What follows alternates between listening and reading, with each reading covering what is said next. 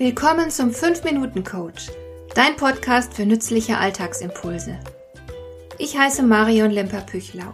Als erfahrener Coach habe ich jede Menge psychologische Tipps für dich, mit denen du leichter durch den Alltag kommst, damit dein Leben ein bisschen einfacher wird.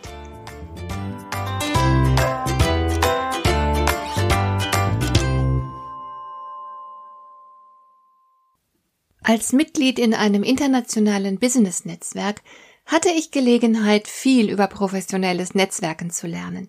Vor allem habe ich am eigenen Leib erfahren, was schlechte Netzwerker sind. Die Fehler der anderen hinterlassen ja häufig einen besonders nachhaltigen Eindruck, und man lernt oft mehr daraus als von positiven Vorbildern. Darum will ich dir heute einmal schildern, welche negativen Erfahrungen ich im Laufe der Zeit gemacht habe, so dass du erst gar nicht in Gefahr kommst, diese Fehler selbst zu machen. Eine der schlimmsten Erfahrungen war ein langes Gespräch mit einem egozentrischen und von sich selbst allzu überzeugten Dienstleister. Er hat mich eine geschlagene Dreiviertelstunde vollgequatscht und mir von seinen außergewöhnlichen Fähigkeiten vorgeschwärmt.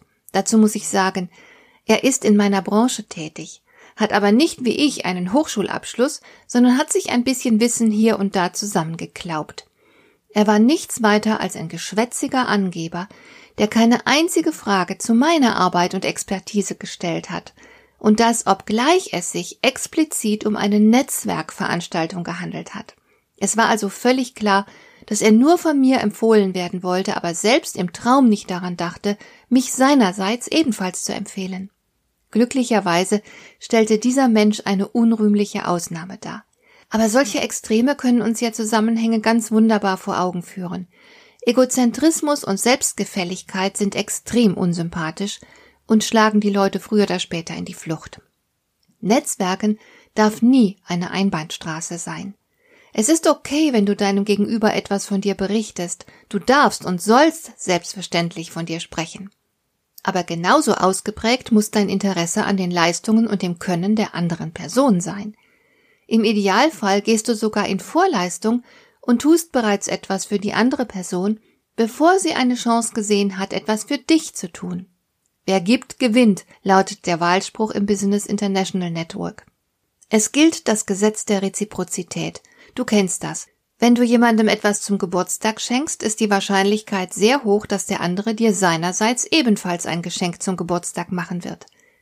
Empfiehlst du eine andere Person weiter, wird der andere das Gefühl haben, dir etwas schuldig zu sein und seinerseits nach einer Gelegenheit Ausschau halten, dich weiterzuempfehlen. Ein anderer gern begangener Fehler, jemand ist auf einer Netzwerkveranstaltung und versucht, in den Raum zu verkaufen, statt einfach nur seine Leistung vorzustellen. Er verhält sich wie ein billiger Vertreter, der den Anwesenden etwas aufdrängen will. Auch das ist ein absolutes No-Go. Eine Netzwerkveranstaltung ist keine Verkaufsveranstaltung. Man macht sich lediglich miteinander vertraut, um einander anschließend besser empfehlen zu können. Man stellt dem Gegenüber Fragen nach seiner Arbeit, man erkundigt sich, was er sucht, welche Kunden er sich wünscht und so weiter. Aber niemals darfst du versuchen, deinem Netzwerkpartner deine Ware oder Leistung anzudrehen. Ich habe schon erlebt, dass nach einer Netzwerkveranstaltung mein Postfach überquoll von lauter Werbung. Ganz ehrlich, würdest du jemanden weiterempfehlen, der dich ungefragt mit Werbematerial zumüllt? Doch wohl eher nicht. Es ist aufdringlich und verströmt eine Aura von Verzweiflung. Bitte, bitte, kauf mir unbedingt was ab.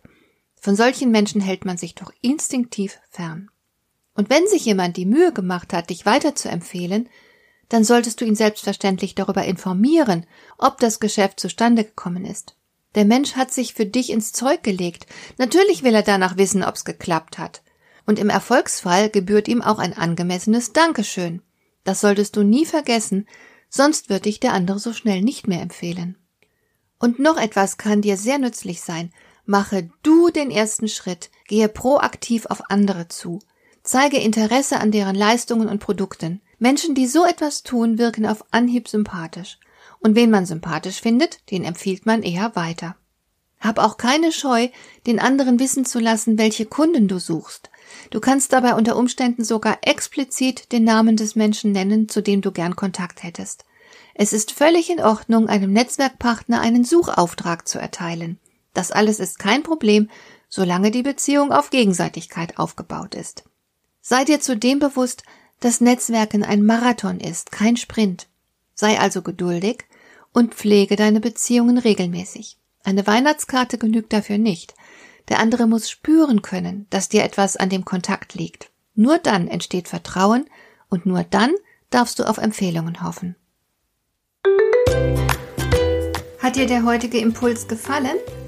Dann kannst du jetzt zwei Dinge tun. Du kannst mir eine Nachricht schicken mit einer Frage, zu der du gerne hier im Podcast eine Antwort hättest.